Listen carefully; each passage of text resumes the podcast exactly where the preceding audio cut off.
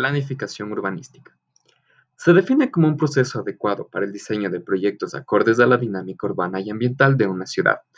Este proceso incluye un conjunto de instrumentos técnicos y normativos que permitan generar una evaluación de las condiciones de funcionamiento de una ciudad y escoger alternativas factibles y prioritarias para el desarrollo del ordenamiento territorial.